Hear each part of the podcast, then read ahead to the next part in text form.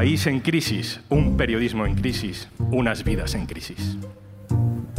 Un grupo de periodistas que no se da por vencido y mucha gente que estaba ahí para hacerlo posible. Soy Juan Luis Sánchez. Hoy, en un tema al día, en directo desde Valencia, así fundamos el diario.es. Una cosa antes de empezar. Hola, soy Juanjo de Podimo. Me cuelo un momentito en este episodio especial de Un tema al día para felicitar a eldiario.es en su décimo aniversario. Y para recordarte que si eres oyente de Un tema al día, tienes 60 días gratis de Podimo en podimo.es barra al día.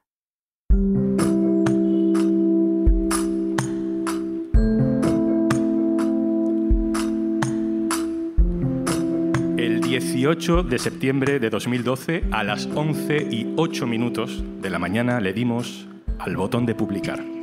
¿Vale? Una, dos y... Ya la tienes muy cara, ¿eh? 12 personas brindamos con cava barato en vasos de plástico en un piso diminuto del centro de Madrid. Nos dijeron que aquello no saldría bien, pero en ese momento, en ese momento sentíamos que no podía salir mal. Comenzaba una aventura que nos ha traído hasta aquí, una década después, rodeados de gente que nos ha hecho posible. Hoy hacemos este podcast desde la Plaza del Ayuntamiento de Valencia, celebrando el Festival del Diario.es por nuestro décimo aniversario. Gracias por venir.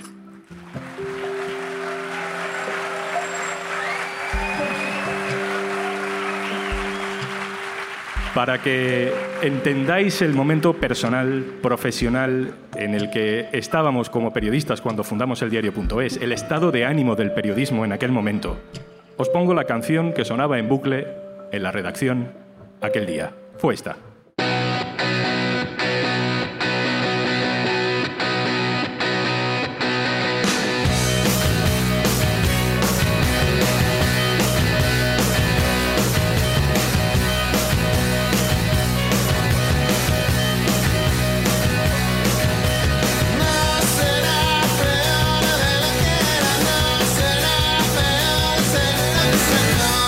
Será peor de lo que era. Si lo intentábamos una vez más, saldría bien.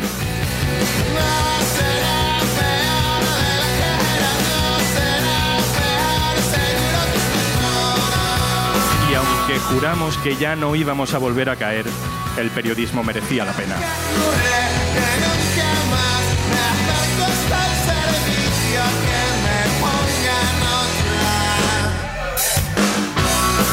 En realidad esta canción de los planetas habla de una adicción y tú pensarás que es adicción a otra cosa, pero en nuestra cabeza siempre será adicción al periodismo, a pesar de todo.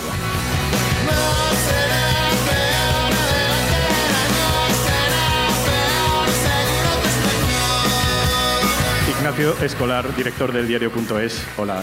Hola Juanlu, agarra un café y vamos al lío. Eso.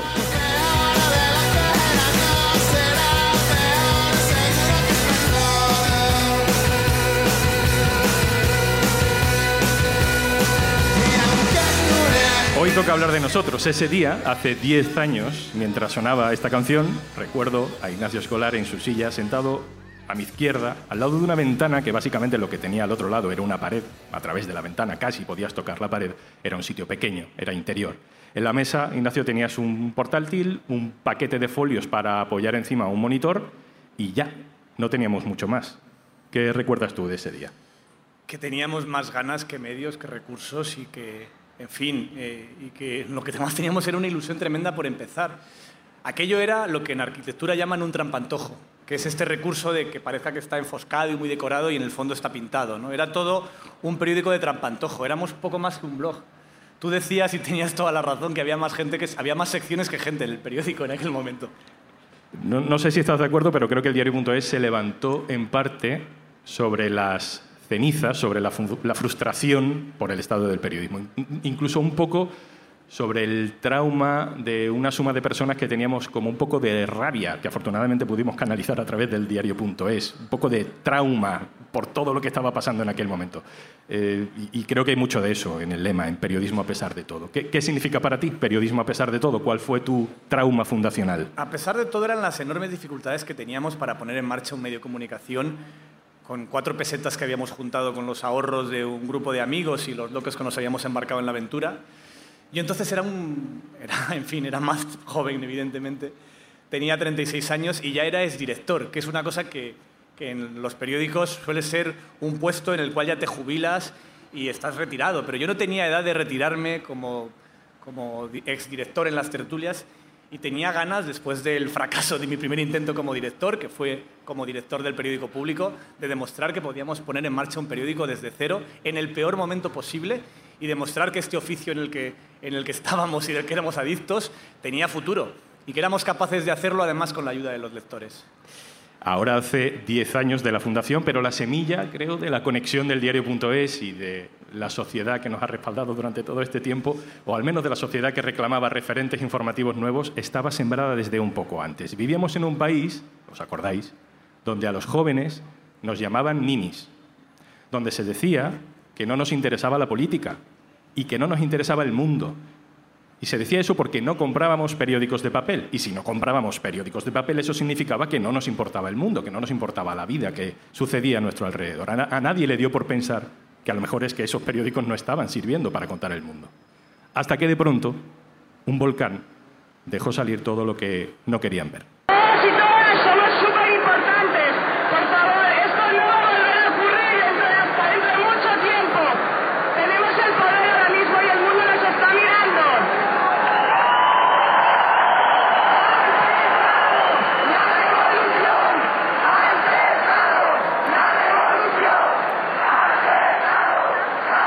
Una revolución no sé si fue, pero sí fue una erupción. Y de aquella erupción, pues unos cuantos periodistas salimos a, salimos a la superficie. Hola a todos otra vez, hemos cargado baterías un poco y seguimos aquí con, con la unidad móvil, móvil de verdad, transmitiendo desde la plaza, desde la Puerta del Sol, desde el móvil, moviéndonos todo lo que podemos para que veáis cada rinconcito de, este momento que mucha gente, conversando en corrillo, ya dice que es histórico. En aquella primera redacción del diario.es, Ignacio, había periodistas que venían de público, que veníais de público, de ADN, de la cadena SER, del paro, de la facultad, de otras aventuras digitales que no acabaron de salir bien. Eh, tú habías dirigido ya dos periódicos, La Voz de Almería, público, escribías escolar.net, que era el blog más leído de política. ¿Cómo eran los periódicos en 2012? Pues eran periódicos que estaban pasando dos traumas. Por un lado, el cambio del papel a Internet, que arruinó el modelo de negocio clásico de los periódicos y que les llevó a, una situación económica complicada. Y por otro lado, la crisis económica que teníamos todos encima en aquel momento, que era, en fin, todos os acordáis cómo fueron aquellos años en España con, con el rescate de la banca, con la presión sobre sobre los, recortes sociales, con todos los problemas que vivía en aquel momento el país, con el paro disparado, con un paro juvenil del 50%. Yo recuerdo, fíjate, del 15M que citabas antes, recuerdo una, una pancarta que decía, detrás de cada político corrupto hay tres tertulianos.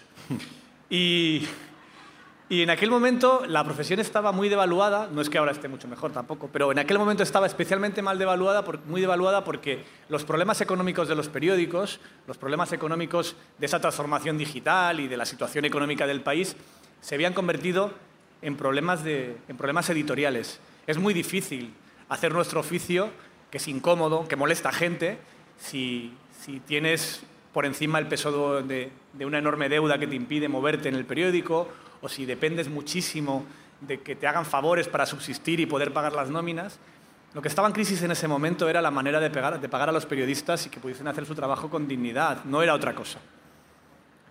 Eh, yo creo que hay un momento en esos años donde nos dimos cuenta de que el debate social, en realidad, no estaba tanto liderado por partidos políticos que estaban todos un poco a la defensiva, ¿no? El PP recortando y rescatando bancos, el PSOE cambiando a Zapatero por Rubalcaba, la Izquierda Unida de Cayolara, bueno, pues haciendo, bueno, aceptando a regañadientes hacerle algo de hueco a la gente que salía de aquellas plazas. No existía Podemos, no sabíamos quién era Carmena, ni el Kichi. En los medios de comunicación subía la audiencia cada vez que salía la marea, la marea verde o, la PA, o había alguna exclusiva sobre corrupción pero publicar determinadas cosas, Ignacio, era complicado porque iba en contra del negocio.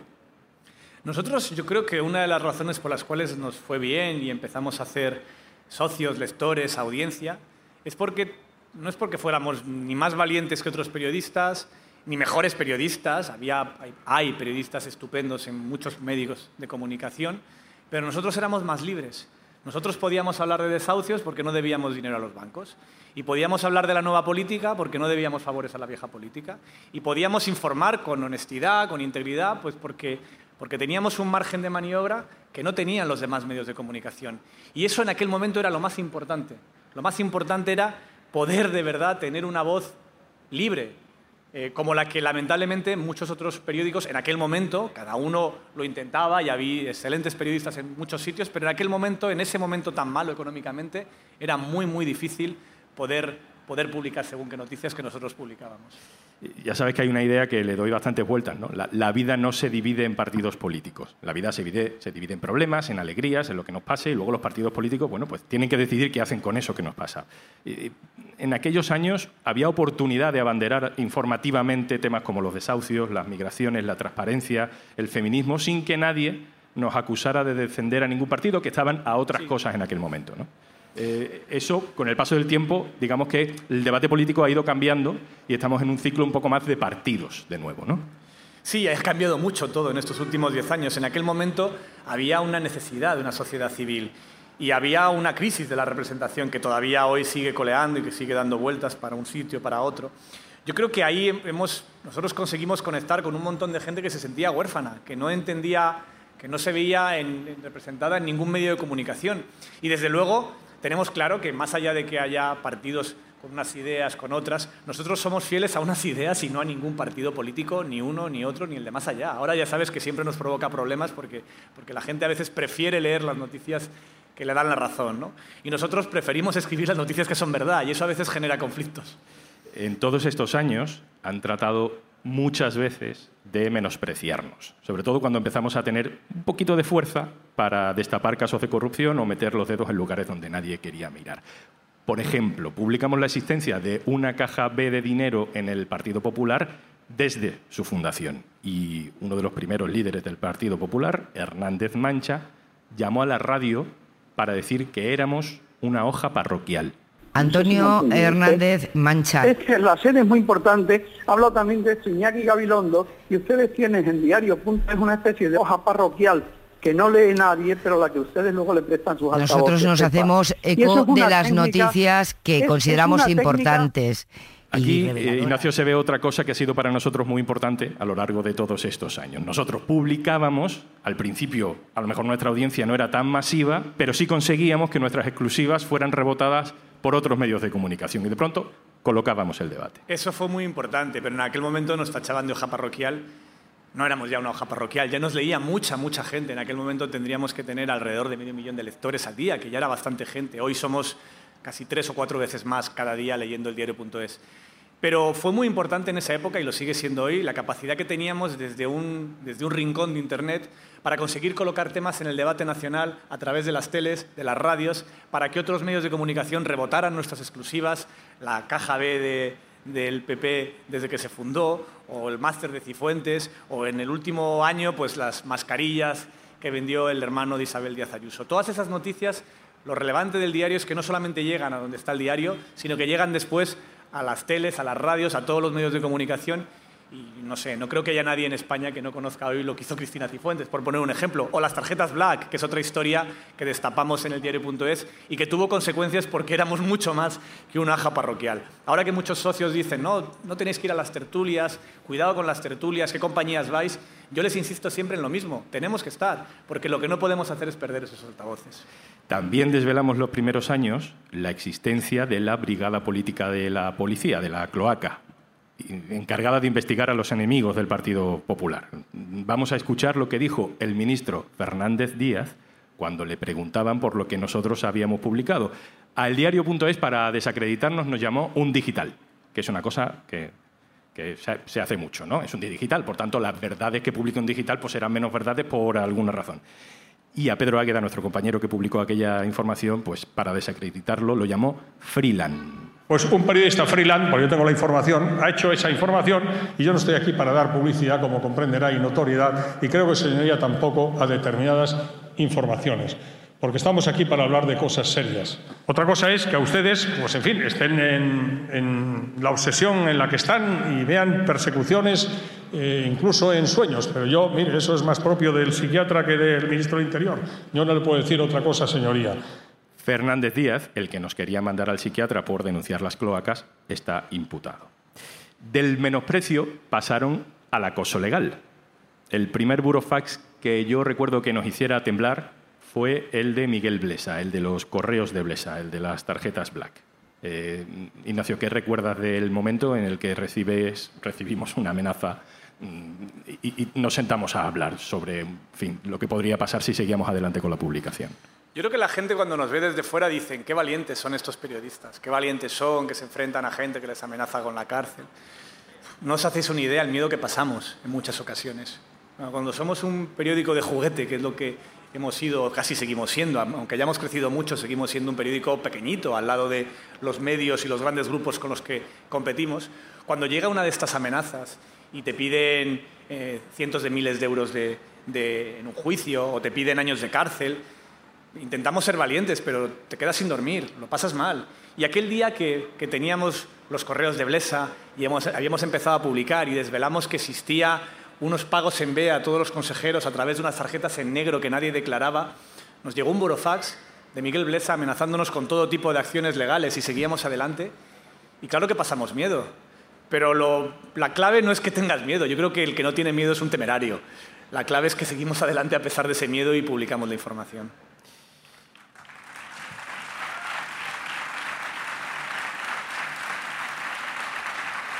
La vida es larga, Ignacio, y luego, aparte del periodismo, pasan otras cosas. Eh, Miguel Blesa se suicidó en 2017, cuando se confirmó su condena. Y ahí, de pronto, los, sentimientos son muy extraños, ¿verdad? Sí, así es. Hay, hay momentos en eso que se pasa mal, porque evidentemente a nadie le deseas que, nadie deseas ni siquiera que vaya a la cárcel. A mí me genera muchas veces mucho, mucha responsabilidad pensar que puede provocar una información que das que alguien acabe con una condena a prisión. Hay un, no sé si recordáis uno de los grandes casos de corrupción, el de Luis Roldán. Uno de los periodistas que desveló aquel caso, José María Irujo, llamó a un empresario para decirle que, había, que le había pillado. Ese empresario esa misma noche se suicidó. Y hablando con Irujo de este tema, él me decía, te hunde, porque te sientes responsable, pero en el fondo es que es, es nuestro trabajo. Nosotros tenemos que seguir publicando estas noticias, incluso aunque te encuentres en situaciones después así. Dejar de publicar cosas, por tanto, no es la respuesta a la pregunta que te voy a hacer ahora, pero ¿qué hubieras hecho diferente si fundaras el diario.es con los ojos de hoy? Pues mira, yo creo que el principal punto negro de la fundación del diario.es es que si ves la foto fundacional, ahí estábamos Juan Luis Sánchez, Íñigo Satuarte, Andrés Gil, Ignacio Escolar, Teníamos a Olga Rodríguez y prácticamente no había más mujeres en la redacción. Ana Requena, después y un poco más tarde Irene Castro. Éramos 12, 12 personas en la redacción y aquello era un patriarcado que hoy me daría vergüenza. De hecho, la redacción ha cambiado mucho desde entonces y una de las cosas que estamos cambiando es que haya muchas más mujeres en la dirección y en la redacción. Pero en aquel momento lo que nos rodeó fue eh, los, cuatro amigos que teníamos, que eran todos hombres. entonces ni siquiera pensábamos por qué a la gente de la que tiras para montar un periódico son todos hombres. Yo creo que una de las cosas que hemos aprendido en estos diez años es que, es que éramos machistas, cosa que entonces no sabíamos. La relación con las redes sociales Quiero hablar contigo también de la relación con las redes sociales. Hace 10 años, digamos que éramos un poco la generación ciberutópica. Eh, tú y yo, desde luego. Hemos evangelizado a la gente y hemos intentado convencerle de que gracias a Internet se podía hacer de todo, entre otras cosas, el diario.es. Ahora, sin embargo, yo creo que somos un poco más pesimistas sobre el debate online y no sé si es porque nos estamos haciendo mayores nosotros o es porque Twitter envejece mal. Es verdad que nosotros éramos en aquel momento unos entusiastas y teníamos razones para serlo, porque es que además si no llega a ser por esas redes sociales jamás hubiésemos podido fundar el diario.es. El capital más valioso que teníamos no eran los cuatro ahorros que habíamos juntado, eran los 300.000 seguidores que yo tenía entonces en Twitter. Ahora ya tengo 1.100.000, han crecido mucho, pero entonces 300.000 era un valor inmenso. Podríamos llegar a un montón de gente. Yo contaba, es que puedo llevarme a mis lectores conmigo y me han despedido de mi otro periódico, pero me llevo a mis lectores eh, en la mochila a mi nuevo periódico. Y aquello fue muy valioso. Yo creo que lo que ha pasado en las redes sociales es que, es que han empezado a estar enormemente manipuladas por partidos, lobbies, grupos de interés, personas que al final están manipulando el debate público, intoxicando a la población. Y es terrible que de, la, que de la utopía de un debate democrático hayamos pasado a desastres como el Brexit, como Trump, que no se explican si no es por las redes sociales y la injerencia que hacen algunos allí. Gracias a las redes sociales, muchas socias y socios del diario.es nos conocieron eh, y, han sido fundamentales para forjar esa independencia. ¿Cuál es el rol eh, eh, dentro de unos años? ¿Cómo imaginas que tiene que evolucionar esa relación entre el diario.es y, y los socios? Pues creo que tiene que ir a más. Yo creo que muchos socios les pasa con el diario.es como cuando yo me dedicaba a la música pop, al indie, y todos los grupos molaban en las maquetas y cuando fichaban por una multinacional ya eran una mierda y ya no triunfaban y ya estaban vendidos. Hemos crecido y, mucha gente, y muchos de nuestros socios nos ven así. Se han hecho mayores, se han convertido ya en mainstream, ya, ya no nos necesitan como antes. No es verdad, no es verdad. Nosotros una de las grandes noticias de estos 10 años es que cada año que pasa dependemos más de los socios y menos de la publicidad. Es una de las cosas que han cambiado en los últimos 10 años. Empezamos con un 70% de los ingresos por publicidad, un 30% de los socios, y ahora está prácticamente a la par. Y es una noticia estupenda. Y en el futuro, y contaré algo al final de este festival, que no os quiero anunciar todavía, pero contaré algo muy importante al final de este festival, quiero que los socios se impliquen todavía más y que nos ayuden a, protegernos, a defendernos y a hacernos mejores aún, porque de verdad creo que, que es muy importante que en el diario.es les escuchemos.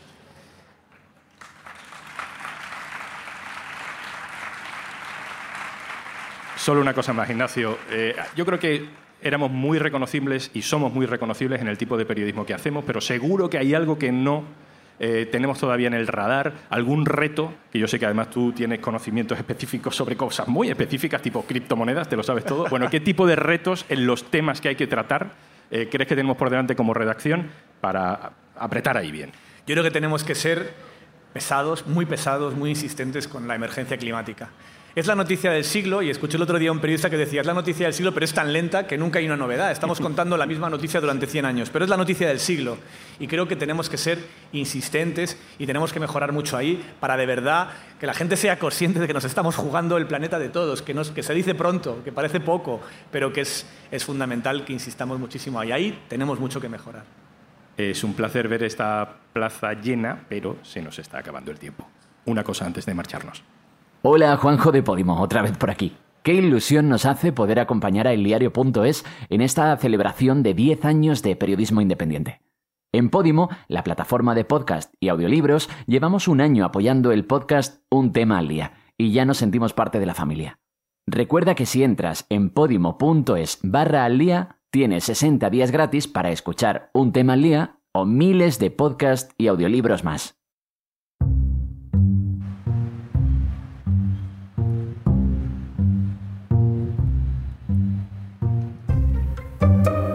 Ignacio Escolar, ¿10 años más? Y 100. Tenemos que construir un periódico que nos sobreviva a todos. Qué vértigo. Feliz aniversario, Ignacio Escolar. Gracias. Y al público que nos mira, que nos oye desde la Plaza del Ayuntamiento de Valencia y también por streaming. Muchas gracias por venir, por escuchar nuestras batallitas. Pero hay que contarlas de vez en cuando para Cargarse de energía es una experiencia inolvidable. Esto es un tema al día, el podcast del diario.es. El capítulo de hoy ha sido posible con la colaboración de todo el equipo de marketing y eventos del diario.es, con la realización de Alberto Espinosa, el sonido en directo de ciertas producciones y Agencia Viernes. Y por supuesto, con el trabajo del equipo habitual de un tema al día, que estamos juntos y no es habitual. Carmen Ibáñez, Marcos García Santonja, Pedro Nogales y Zaskun Pérez. Yo soy Juan Luis Sánchez. El lunes, otro tema. Un abrazo. Gracias, Valencia.